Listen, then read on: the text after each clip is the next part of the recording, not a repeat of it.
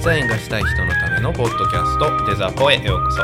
この番組は東京大阪和歌山で8000件以上のデザインを作ってきました。デザインアトリエフロッグの榎本がデザインを始めたい初心者とデザインを仕事にしたい。中級者反則やブランディングを進めたい。経営者に向けて実用的な考え方や知識テクニックを和歌山から発信する番組です皆さんこんにちは。デザインアトリエフロッグの榎本です。はい。えー、っとね、えー、愚者私愚者でございまして。はい。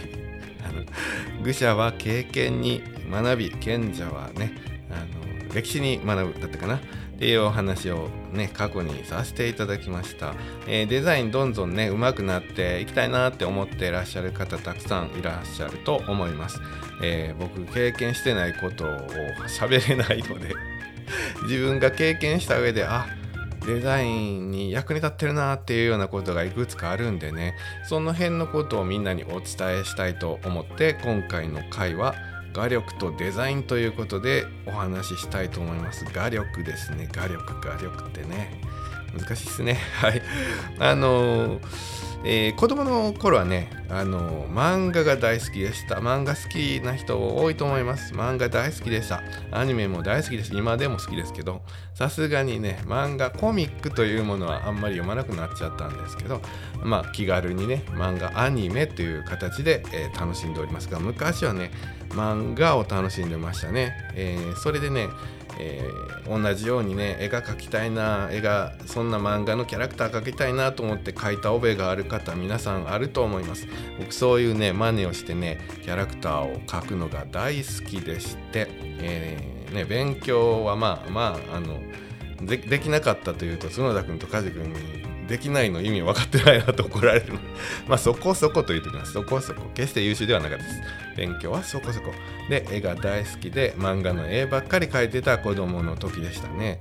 で、えー、その漫画描いてたのがねちょっと今役に立ってるなっていう思いがあります。はい。その辺ねお話ししていく前にですね。えっ、ー、とちょっとその辺のいきさつをね、えー、榎本の奇跡を 簡単に 何経験してきたかっていうことをえー、それが役に立ってるどうっていう話をね、えー、前振りとしてねお話ししておきたいです。とにかく漫画が大好きです。でもまあそこそこの年齢になるとね中学高校ぐらい中学ぐらいになってくると漫画はねやっぱり描かなくなってきますよね。ちっちゃい時小学校とか漫画家さんになりたいなとかいう夢もありましたけど、えー、中学校になってくるともうやらないですよね。で、えーと、高校受験がありました。高校受験はね、えーと、美術専攻のね、えー、教室がある高校、えー、授業の何パーセントかが美術に割り振られてるね、えー、専門的な高校に行かせていただきました。はい。えー、そこで、えー、次です。そこからです。そこはまあ楽しかったですよ、美術部。楽しかったですけど、さあ大学に行こうということで、一応ね、その延長としては美術大学というところに行くのが普通なんで、美術大学に行く勉強をしましたが、えー、一般的な国語数学とかっていうあの辺の勉強あの辺の勉強はまあまあだったんですけど大嫌いだったんですで、えー、高校受験あ大学受験の時にそういう受験勉強っていうのはもうしたくないと。あの中学から高校上がる時の高校受験でめちゃくちゃ勉強あってほんとしんどかったんで大学受験はもう絶対したくないと思ったので僕はですね頭を働かせましてですね、え推薦に命を懸けようという作戦に出ました。もうこの作戦を練ったのは高校1年後半ぐらいだったかな。よし俺は大学美大へ行くけど勉強はできるだけあのしない。受験勉強はできるだけしない方法を、えー、考えようということでその方法を考えました。推薦に命を懸ける。となってくるとですね必要なことが出てきます、えー、勉強定期テストで平均ねあの評価、えー5とかありますよね。今もあるのかな。1から5の段階で各評価がね、えー、評価されますね。評価が評価されます。はい、えー、それで、えー、できるだけいいのを取って、え平均の評価数を一定以上にすると推薦が受けれるので定期テストをめちゃくちゃ頑張りました、えー、僕の時今はどうなんか分かんないけど僕の時は中間期末ってありました。今もあるのかな？だいぶ変わったみたいですけどね、えー、中間期末はめちゃくちゃ勉強して頭も良くはなかったんでテストの2週間ぐらい前からもうみっちり勉強して、えー、点数テストの点数はいい点数が取れるように努力しました。で、えーと、それを定期テスト全部いい点数を取るようにしつつ中、えー、高校2年生の夏ぐらいからかな、えーと、しっかり、えー、美術部も通って毎日のように、えーと、アトリエに通ってましたね。アトリエは、えーとまあ、大学受験のための芸大受験のためのデッサンを、えー、教えてくれる、うんまあ、まあ美術の塾みたいな感じですね。ひたすらデッサンです。っていうのを毎日のように通ってた覚えがあります。それで、えー、大学受験に挑みましたね、えー、勉強しないために定期テストの勉強するという本末転倒なことをやってましたが その時は僕は考えに考えた出て出た結果だったんでそれを実践してましたね。で、えー3年生になった時かな。平均も、えー、推薦受けれる平均点になったのであとはもうひたすらもう絵を描きました。で受験に必要な、えー、デッサン。それから色彩構成とかね、えー、そういったものの方に集中して、え、頑張りました。でまあ、無事芸大の方入って、えー、それからそれからというような経歴になってますので、えー、僕が経験したこととしてはねあの漫画が好きだったであのデッサンをめちゃくちゃやった。っていうことです。この2つはもう直結してあデザインに役に立ってるなと思ってますその他あ昔やってたことでこれ役に立ってるなっていうことは細かくはあるんですけど大きく直接関係してもうもろに関係してるのはやっててよかったなと思ったのがその2つです漫画好きな方はねちょっと漫画のね本を開いてみてください。はい、あの本来はね絵を楽しみながらもちろんストーリーを楽しんで物語をね楽しむものですけど一コマ一コマちゃんとあんまり見ないじゃないですか。一コマ一コマ見たらね結構ねすごいですよね。アートとしても成立してるしデザインとしても成立してるで特に僕ずっと思ってるのはえー、人間のね体を表現するのにあんな1本の線12本の線で強弱つけて、えー、その起伏とか、えー、うねりが腕にしか見えないような形の線になるってすごいデザインだなと思ってます。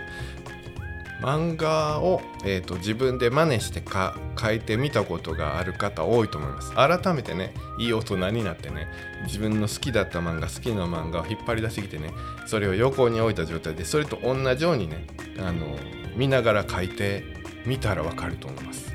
腕一本の表現ってあこんなに曲がってるんだ。ただ一本のまっすぐな線じゃなくてここは膨らんでここはへこんでそしてここは、えっと、ちょっと太めの線になってみたいな表現がすごくされてます。腕とか指とか特にそう。でえっ、と腕でちょっと見てもらったらねあのちょっと線が太くなってるところってあると思います。それ他のカットで同じような腕見てください。その箇所って大体同じように太く表現します。腕一本表現するのにここは太く書いてここは細く書いた方がより腕として、えー、美しく書けるとかっていうのがやっぱあるんですよね。その辺デザインですよね。すごいなって僕はいつも思います。まあね今皆さん書いてみてください。書けませんよ。僕も昔はね真似して書いたことあるんです前にねちょっと書いてみようかなと思って久しぶりに真似して書こうとしたんですけど全く書けなくなってました。ああもうショックでした。あのでもまあ あの書いてみてください。そしたらそこで書いたものって、ね、自分で書いたものってえーと、経験となるんで次にその腕を描く時ありますよ。イラストとかでね描く時にその経験が生きてきますんで是非書いてみてください。あのイラストで使う予定がなくってもあの一回書いてもらうこと自体はねすっごい勉強になると思います。そしてもう一方のデッサンの方ですね。これはねまああの退屈っちゃ退屈です。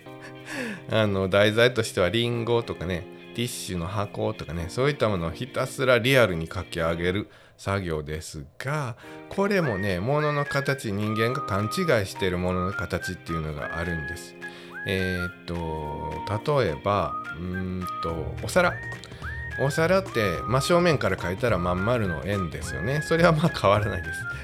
それ僕アトリエの時によく怒られたんですけどね。あのそのお皿を斜めから見た時に円正円からちょっと楕円形というかね。横に長い円になってきますよね。その平べったく平べったくなっていた見る角度によってなっていく。その時のね、えー、お皿の端っこ先端というかカーブが一番きつい左右っていうかねそこって皆さんどう書きます？っていう話です。はい、あのそこってね、えー、最初僕デッサン何も知らずに教えてもらって始めた時には、えー、植物の葉っぱみたいに書いたんです。端っこピンって尖ってるまあ完全に尖ってないとしてもまあ葉っぱぐらいの勢いで、えー、尖っててで、えーと、とその他の部分は結構なカーブを描いてまさに葉っぱみたいなものを描きました。そうしたらねお皿に見えないんですよね。これは僕的には衝撃でした。あこんなんじゃないんだ。お皿円っていうのは横から見るとこういう形じゃないんだ。っていうことを学習しました。で、えーと、結構その左右の端っこの角角とは言えないその角っていうのはかなり緩やかなカーブを描いてます。はい、よく見てもらって写真とかを撮ってそこになぞってペンで書いてみたらよくわかると思います。思ってるよりも割とカーブなんですよね。あの尖ってないんです。で今度もう一つ学習したのはその、えー、お皿の手前のカーブ。手前側ね。と奥のカーブ。お皿の向こう側の端っこね。このカーブは均等じゃないんです。手前のカーブよりも奥のカーブの方がカーブがきついんです。これ遠近間遠近法の関係でしょうね。手前の方がカーブが浅くて奥の方がカーブが、えー、ちょっと大きいっていう感じですね。奥の方がちょっと見えてる。手前の方があんまり見えないっていうのが遠近法上成立するです。はい、これあんまり強調しすぎたら余計に不自然になるんですけど全く同じものを手前と同じものを奥にコピーしてねイラストレーターだったらコピーして作ったりすると不自然になります。はい、っていうような、えーと、原理っていうのを学びました。はい、そんなややこしいこと学んで何の勉強になるのデザインにっていうお話ですね。これはいここからが本題です。えー、漫画好きだった、えー、デッサン頑張った。それは何に役に立つのかというとイラストです。はいイラスト描くことありますよね。はいあると思います。えー、っと大体は僕もフリー素材使使ってイラストは配置します、えー、その時は別に必要ないですが完全に自分のあのお客さんの要望のイラストがフリー素材であるとは限りませんね。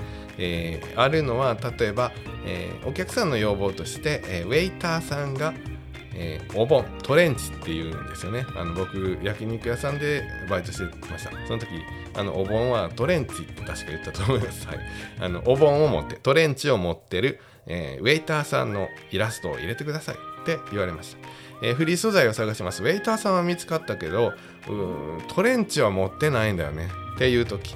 あのイラストの感じとしてはお店の感じとマッチしてるこのイラストがいいんだけどトレンチ持ってないからなっていう時トレンチ書かないといけないですよね。イラストレーター上で。はい。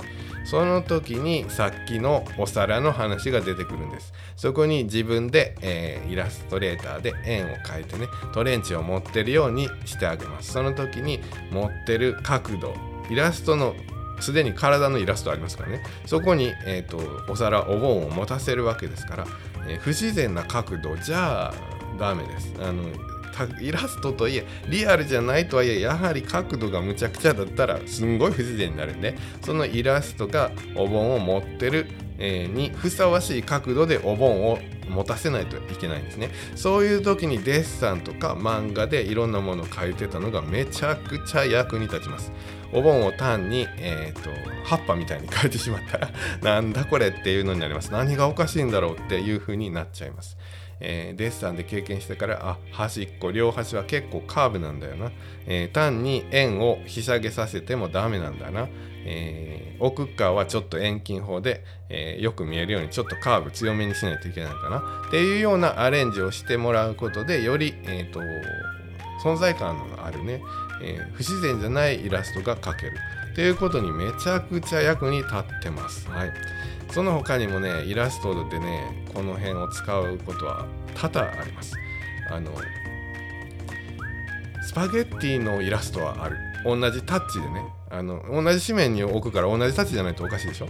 だから、えっと、そのフリー素材ではスパゲッティはある。ハンバーグもある。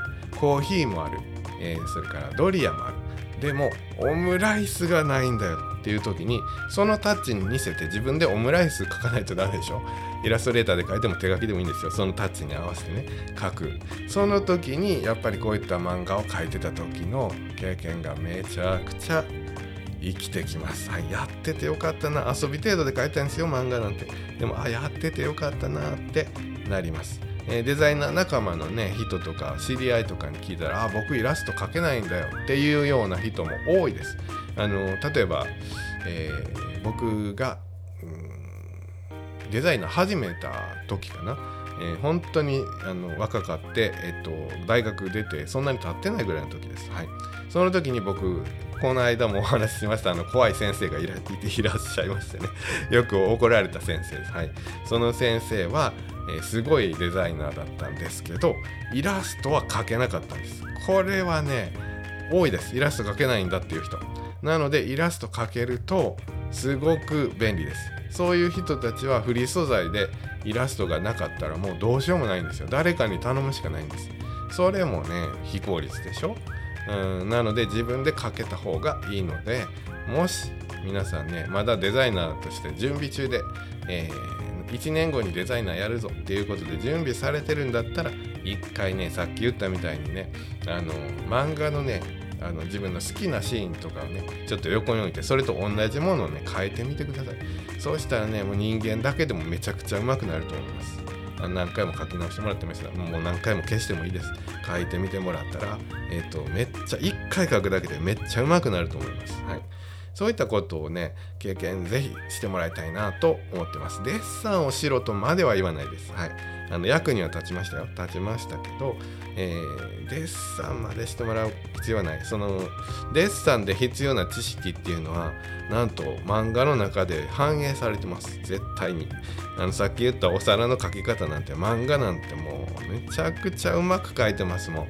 そんな遠近法なんてすごいですよあよくね僕らの時代で画期的やって言われてたのは「えー、アキラってね漫画知ってます？みんな知らんのかな今の子。あの漫画コミックス業界アニメ業界を激震させたと言っていいのかな。作品ですよね「アキラ」はい。あのその表現はすごかったんです。遠近法の使用の仕方。あのカットのね、えー、だから小回りの、うん、仕方とかもすごかったし風景の描き方も、えー見てる側がどの位置にいるかっていうことも、えー、踏まえた書き方がされてたり一番言われてるのはあの超能力とかが関係する漫画なんでね。今まで表現されてなかったこう見えない、ね、色もないし形もないその超能力っていうので吹っ飛んだ人が、えー、どういうふうにダメージを受けるかっていう表現を今ならよく見ますよ。人が吹っ飛んで壁にぶつかって壁にね人の形じゃなくてえー、円形にアスファアスファルトじゃない壁セメントが円形にボコって鉄柱が当たった後みたいなねあのへこみができるみたいな表現。この表現ってアキラが最初って言われてます。見えない力をどうやって表現するかということで、えー、その作品ですごくリアルになんだかわかんないけどすっごい空気の塊みたいな強いパワーがドーン当たったみたいな表現をしてすごい画期的だって言われました。あまたいつもの通り脱線しましたよね。僕はあんまり詳しくはないんですけどそのぐらいはね有名なんで知っております。何の話でしたっけ？そうそう。イラストね。漫画がうまいとイラストうまいです。それは当たり前ですよね。で漫画を描くこと自体は、えーと、デザイナーにとっては、えーと、足しになりますと言っときます。一応ねあのすごい先生でイラスト描けない人もいらっしゃるからね。でも描けた方がすごくいいです。いいです。特に一人でデザインする方。あイラスト描けやんどうしよう。誰かに頼まないとってなったら仕事の休みが遅くなっちゃいますからね。是非ね書けるようになってもらったらいいと思います。もう一個漫画を描けると,、えーと、イラストを描けるかつキャラクターデザインがね良くなります。めちゃくちゃ良くなります。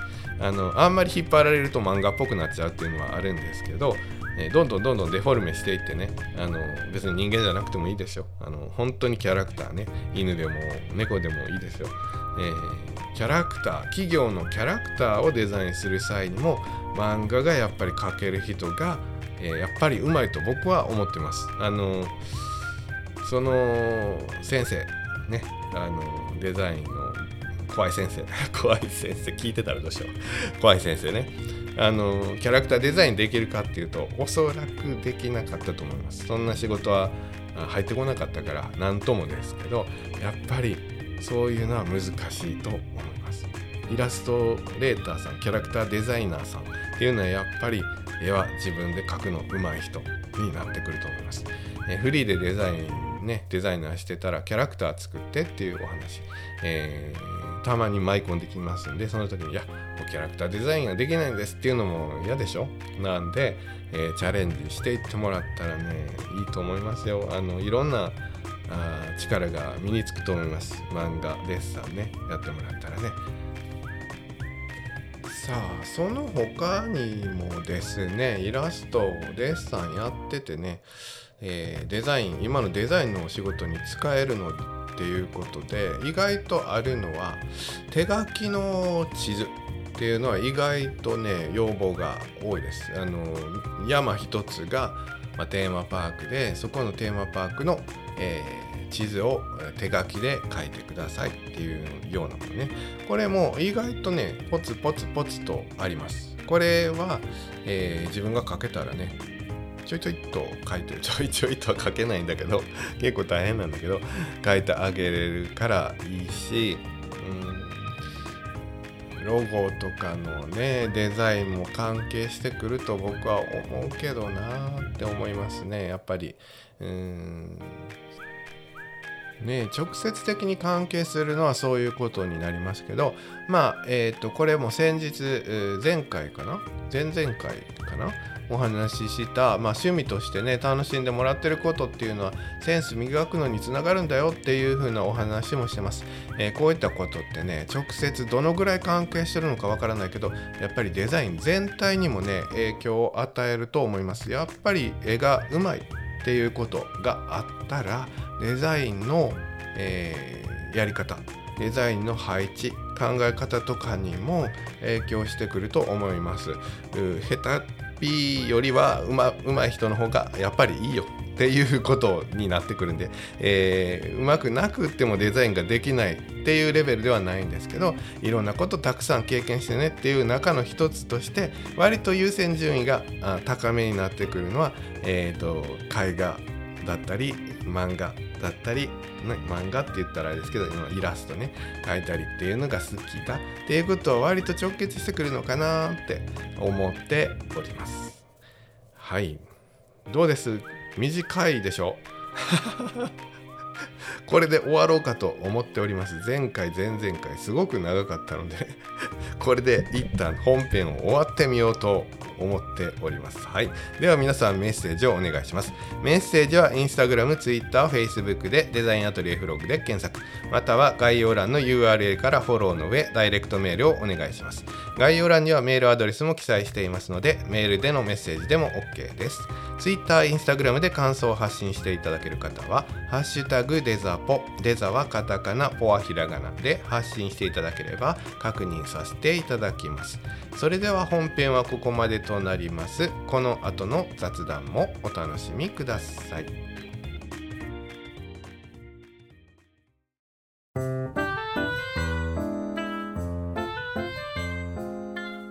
はいお疲れ様です。はい。えー、っと前回前々回の放送角田くんが痛く楽しんでいただいたようであのたくさん喋りたいことがあるとおっしゃっていただいてぜひゲストで来てくださいとお話しして、えー、OK を取りましたのでなんと、えー、この番組に近々角田くんが来るだろうとあ嫌がってももうもう忙しいっていうのも絶対出てもらいます。はい。あのー、ぜひ来てください。あのー、そしたら、えー、角田くんのファンも こっち聞いてくれるから僕としてはいいことばっかり。であの角田くんも割とあのやってるね仕事はあの確かにちょっとジャンル的には若干違ったりするんだけどあのセブンドアーズラジオの後ねあの飲みながらちょっとデザインの話とかしたらやっぱりね面白い。2人ともいろんな意見があって面白いのであの昨日この収録の前日飲みながら少し話してまたデザインの話の流れになりかけたんですけど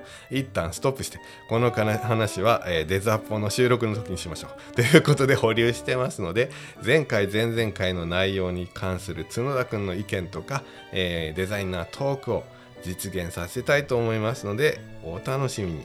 はい、えー、メッセージいただいております。ひふひふみよさんありがとうございます。はい。デザポのエピソード32なぜに負担してまで手助けしようと思ったんだと思ったけど聞いたら納得、えー、締め切りギリに何を伝えたいかわからないプレゼンスライドを見せられて絶望に 絶望感に襲われてこれは仕立て直してあげるしかないってなる時と同じだと気づいたとのことです。メッセージいただきました。ありがとうございます。えー、お仕事でね、そういうことがあったのかな、プレゼンスライド。面白いですね。はい。あの、そういうことです。そういうことなんです。はい。あの、損得じゃなくてね、やらななっていう時はありますよね。まあ、商売なんでね、そんなことばっかりしてちゃダメなんですけど、えー、ね、えー、そういういきさつでやりました。はい。はい、次は、うちぴーさん、ありがとうございます。はい、リアルに知ってる人です。はい、無理やり聞いてくださいと言って、無理やり感想を出してくださいと、えー、強引にお願いしまして、聞いていただいて感想をいただきました。えー、デザポを配置をさせていただいております。えー、私はよく料理しながら、トレーニングしながらなど、ながらでラジオを聴くことが好きなのですが、榎本さんのトークは聞き取りやすく、いいですね、ありがとうございます。聞き取りやすく、わかりやすく、ためになる。3拍子取れてとっても楽しく聞くことができています。特に合間に雑談を挟むのがいいですね。イラッとした話はじわじわきます。笑い。はい、ありがとうございます。えー、イラリラーレの操作方法からチラシのデザインのコツなど知りたいことは盛りだくさんあるのでこれからも配信を楽しみにしています。いつもありがとうございます。とメッセージージいただきました。ありがとうございます。こちらこそ無理やりね、あの聞いていただいて ありがとうございます。感想ありがとうございます。今後もね、えー、楽しんでください。よろしくお願いします。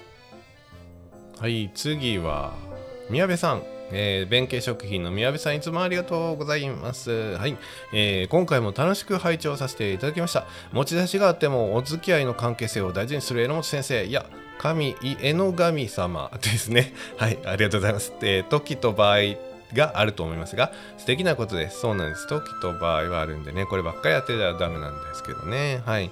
えー、本編の専門的な話の中でも、デザインのことが無知である私でも必ず役に立つ情報はあります。えー、長編は大いに歓迎しますが、えー、野本さんが大変かもと思います。後半で私どもの宣伝ありがとうございます。少しでも良いものができ、ご報告できるように頑張っていきます。えー、またいつかデザポアグデザセブンドアーズラジオの、えー、視聴者が集まって公開ラジオできたら嬉しいです。必ず参加しますので。とメッセージいただきました。ありがとうございます。はい。まず、えっ、ー、と、アグデザと、えー合体してデザポにねあの角田君を読んで始めます。はいえー、それと別に、えー、アグデザ、えー、セブンドアーズラジオデザポのリアルのね公開ラジオね提案していただいてます。できたら面白いな。でもなんか3人集まるとねセブンドアーズラジオになるんで もうセブンドアーズラジオの公開としかね、あのならないような気がしますが、あの角田君がちらっと言ってました、あの和歌山城でね、なんかやるかって言ったやつと絡めても面白いな、それをさらに YouTube でっていう話になってますからね、その辺のことで絡められたら楽しいなと、漠然とは思ってます。角田君も考えてくれると考えてくれてると思うし、えー、梶君もね、えー、考えてくれると思いますので実現できるように、えー、話しておきます。はい。ほら短くなったでしょ？ちゃんとやれば短くなるんですけど喋り足りないのとあんまりね深くないよねやっぱり短いと。もっと深くいかないとねネタ的にももっとね時間かけて切り込んでいった方が絶対楽しいよね と思うんだけどね。うんまあうんこのぐらいの方が聞きやすいんかなみんなはね。そんな長かったら途中で一旦切らないとダメでしょ？多分ね。うん、と思うんで、まあ、この辺のね長さをね維持しつつたまに長くあのしんどくならない程度に。やってる側も聞いてる側もしんどくならない程度にはい配信していけたらいいなと思います。ずっとねあの続けますからあのはいいろいろやりながらね。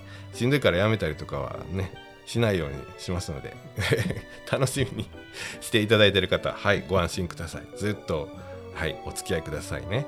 はいそれでは本日はここまでとなります。皆様次回までさようなら。